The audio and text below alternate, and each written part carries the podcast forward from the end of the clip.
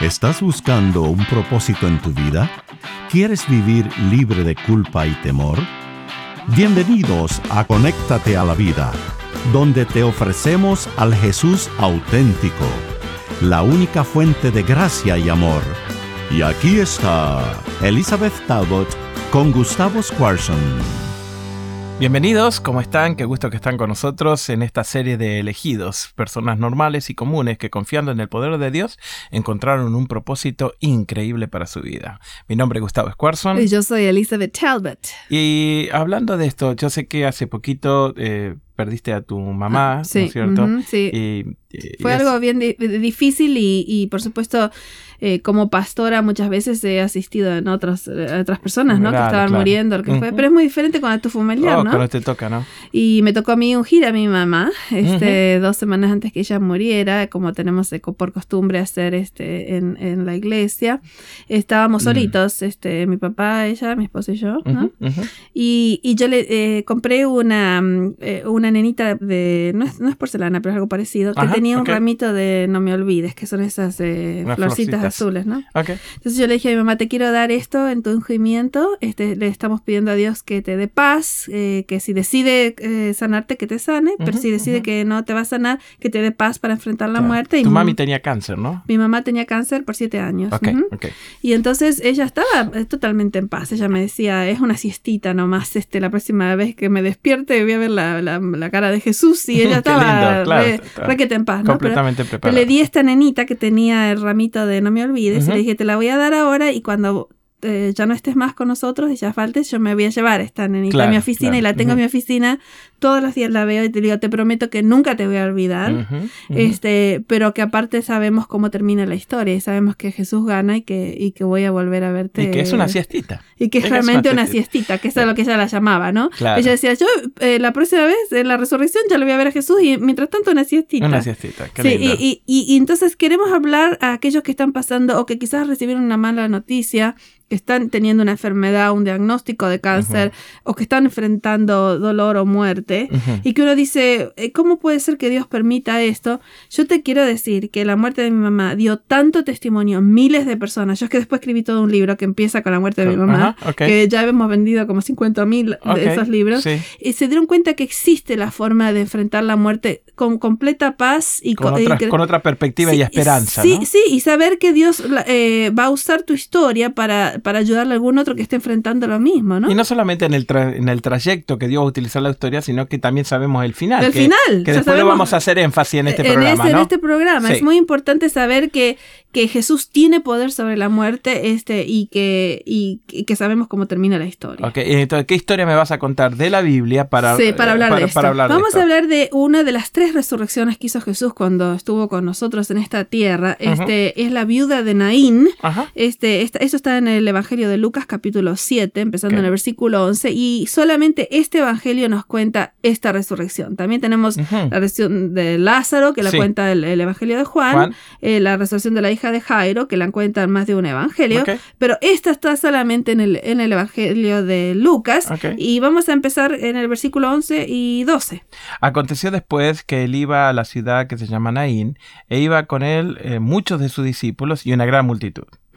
Y cuando llegó cerca de la puerta de la ciudad, aquí que llevaban a enterrar a un difunto, hijo único de una madre, la cual era viuda y había con ella también una gran parte de la ciudad, Una gran multitud de muy la ciudad. Muy bien, este, vamos a hablar un poquito... Este, Naín, ¿dónde quedaba Naín? Naín no está muy lejos de, de, de, Jerusalén, en realidad. Eh, eh, acabo de volver de Israel y, estábamos mirando, estábamos en realidad en Nazaret, este, en, el, en el lugar donde quisieron despeñarlo a Jesús, ¿no sé si te acordás, en Lucas 4? Cuando él dijo... Eh, y el arqueólogo dice, miren ahí, en, aquí en el monte ahí, ahí, abajo, ahí está la villa de Naín. Y yo enseguida miré porque, viste, uno... Claro, no, no relaciona. Y está todo cerquita ahí, ¿no? Así que estaba unas pocas. Así que estaba al golpe de vista. Sí, sí, sí, ahí ah, nomás estaba. Ah, ok, muy bien. Y entonces, eh, pero estaban fuera de la ciudad. Dice que iban saliendo de la ciudad porque en ese tiempo se enterraba la gente afuera de la ciudad. Sí, ok, en algún lugar eh, específico. Pero también se nos da bastantes este, eh, detalles. Así que vamos a leer otra vez la segunda parte del versículo que ya leíste, del versículo 12.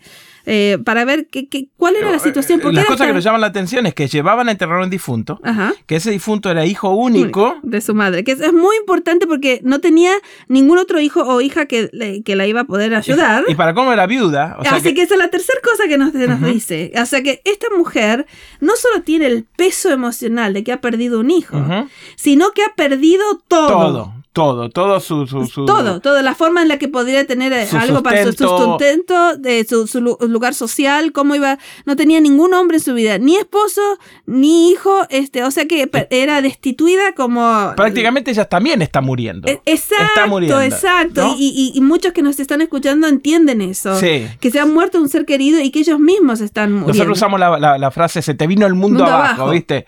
Como que decís, ya está, acá estoy, Sí, sí, sí, ojalá sí. me entierren Sí, sí, junto sí, con mi con porque no tengo más Exacto, nada. Exacto. En, en aquel tiempo, acuérdense que eh, una viuda eh, socialmente ya no era nadie, No. no tenía ni cómo sustentarse, ni cómo comer. Así que tenemos dos caracteres principales y a ambos los sigue una multitud. Jesús con una multitud, Multitud. que viene gozosa, gloriándose de los milagros de Jesús Sí. y se encuentran en la puerta de la ciudad con otra multitud que En viene silencio, con un silencio, llora- de luto, llorando, llorando. eh, que viene con la mujer que se le ha terminado el mundo, Sí. ¿no? Y entonces, algo que me llama mucho la atención ¿Qué es, es? que es eh, que todo el foco de Jesús va a estar en la mujer que está en luto. A mí me, encanta eso porque cuando tú estás sufriendo, te, te conviertes en el foco de Dios. O sea que él, edi- porque no la, la- la luz central, ¿no es cierto? Sí, el spotlight, sí, como dicen sí, ahí, sí, sí, sí. está. Está sobre el que está sufriendo. No es que Jesús dice, bueno, este, bueno, que sufra un poco, que llore un poco, voy a concentrarme en el que murió. Mm. No, Jesús se concentra siempre en el que está sufriendo.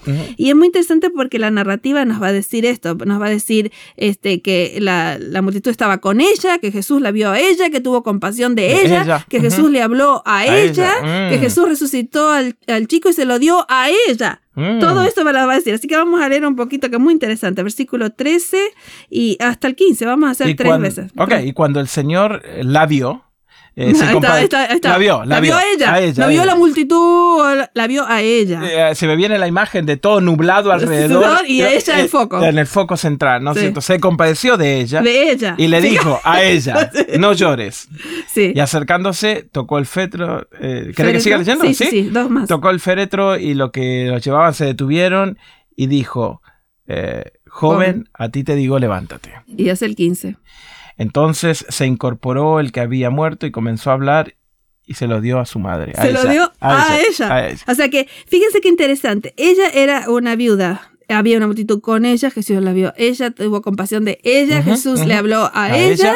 y lo resucitó al joven, pero se lo dio a, A ella. ella. Este, si estás sufriendo en este día, si estás de luto o estás con un problema grande, acuérdate que en este momento Jesús está mirándote a ti. Los ojos de Dios están directamente Directa- a tus ojos, a tu corazón, a tu sufrimiento, a tu Sí, lágrima. pero es un punto muy interesante porque la gente cuando está eh, sufriendo cree que Dios lo abandonó. Sí, sí. Y es justamente lo contrario. Sí.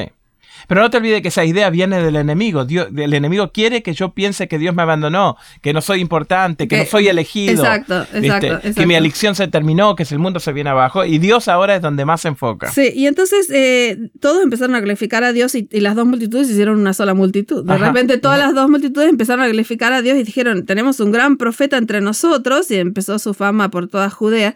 Este, había habido eh, eh, milagros parecidos. Por ejemplo, Elías eh, en, en el Primera de Reyes, capítulo 17, versículo 8 a 24, Ajá. había, sido un- había hecho un milagro parecido Con con, una viuda. Ujú, Exacto, ujú. que, que le- dio, ¿no es cierto? Primer milagro de resurrección en la Biblia. Sí, sí, sí, Ujú. que tenemos en la Biblia. Pero eh, Jesús interrumpe este funeral. Este, eh, ¿Por qué no interrumpe más funerales, Jesús? Oh, uf, ay, qué pregunta. Ajá. Sí, la verdad que sería fantástico, ¿no? Sí. De que Dios pudiera meterse en la historia de todo De este todo- funeral. Y, ¿eh? cada vez que estoy haciendo un funeral aparezca Jesús. El otro día hice un funeral de los más difíciles que he hecho en mi vida. Ajá. ¿Por qué? de, de- era una de mis, mis hijitas este, espirituales eh, y estaban de novios cuando yo era pastora de una iglesia ya hace muchos años y me llama el muchacho, ¿no? Después de 10 años que no escuché de ellos, ¿no? Mm. Y entonces me dice, "Eh, Pastora Elisa, ¿cómo está? Bien, bien. Y, ¿Te acuerdas de mi novia? Sí, me acuerdo Claro, perfectamente. Dice, eh, bueno, nos casamos, va, bárbaro, felicitaciones, tenemos tres chicos, ah, qué lindo. Se murió el lunes. Ta, ta, ta, tan. Y yo me Claro. quedé seca. Y Te digo, ¿cómo que se murió? Se, se murió. Dice, sí, de- le empezó un dolor en el pie el domingo noche, el lunes estaba muerta. Uh. Y, este, y era, era enfermera y todo.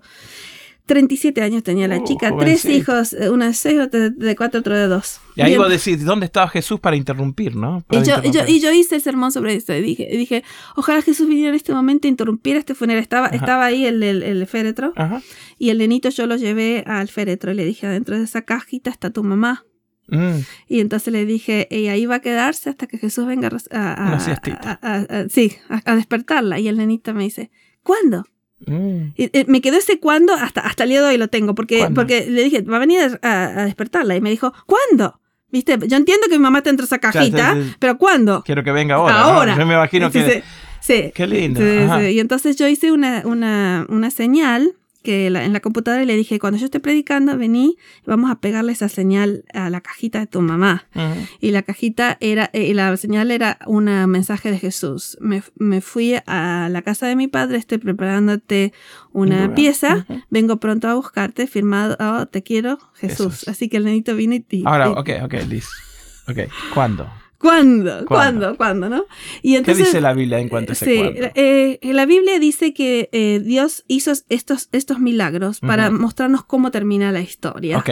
O sea que no es que estos, estas personas no volvieron a morir después, esas Claro. tres personas, sino que Jesús nos quería mostrar que Él iba a tener poder sobre la muerte para que sepamos cómo termina la historia del mundo. Poder final sobre la Sí, muerte, que- absoluto que- y total. Y, Exacto, que quizás en este momento hay un, un factor de, de- de que está, eh, ¿cómo se llama esto? Cuando pasa un poquito de tiempo, que Un lapso de un tiempo. lapso de tiempo, Ujú. pero que el, el final del milagro es el mismo. Ajá, O sea ajá. que él va a interrumpir todos los funerales una vez y para, para siempre. siempre. Ok, ok. o sea que eh, eh, eh, el lapso de tiempo es lo que nos duele porque quisiéramos que fuera ahora. Claro, por la separación, Esa- por el por- dolor esa- de la sí, distancia. Pero no porque estamos sin esperanza, porque ya sabemos cómo termina la historia. Sabemos, yo siempre le digo a toda la gente, podemos resumir toda la Biblia en dos palabras. Ujú. Jesús Claro. gana. Así que no te centres tanto en el cuándo, sino que en el cómo, ¿no es cierto? Que cuando ¿Cómo Dios lo termina? haga, eh, eh, Dios lo va a hacer de una vez y para todo. Sí, yo cuando siempre. en el momento que expiró mi mamá, yo estaba ahí en la Sí, pieza, y saqué una foto de su mano con la mía Ajá. y la puse en Facebook para anunciar que se había muerto y puse abajo dos palabras, Jesús gana.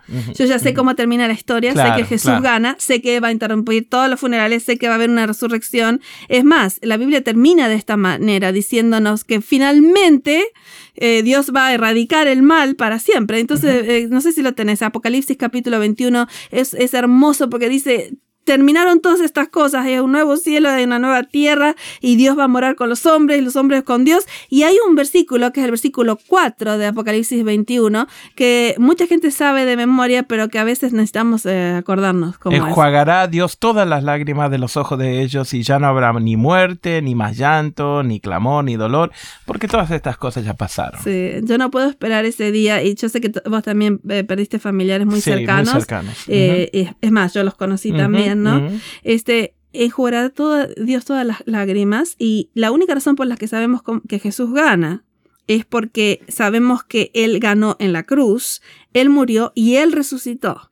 Y, y sabemos que Él ya tiene poder sobre la Le muerte. da derecho sobre la muerte, ¿no Sí, i- inclusive en este libro de Apocalipsis, él a cada rato dice, yo tengo las llaves de la muerte. Ujú. Así que no creas que está encerrado para Y siempre. mientras el Señor espera para enjuagar nuestras lágrimas, sí, ajá. enjuagar nuestras lágrimas, eh, los ojos de Él están sobre mí, el spotlight Eh, sigue sí, sí, estando sí, él sobre se mí. enfoca en el que está sufriendo, así que nunca vas a estar solo. No. Y, y- y acuérdate, si estás en un momento así difícil, como hemos pasado muchos y seguiremos pasando en esta tierra, llegará el momento en que Dios va a interrumpir todos los funerales una vez y para siempre, enjugará toda la lágrima de nuestros ojos. ¿Te imaginas? No habrá más ni muerte, ni llanto, ni clamor, ni dolor, porque todas esas cosas van a haber pasado. Gracias por acompañarnos en Conéctate a la Vida. Para devocionales, videos, libros en audio y mucho más, te invitamos a que bajes nuestra aplicación Jesús 101 y que visites nuestro sitio de internet jesús101.tv.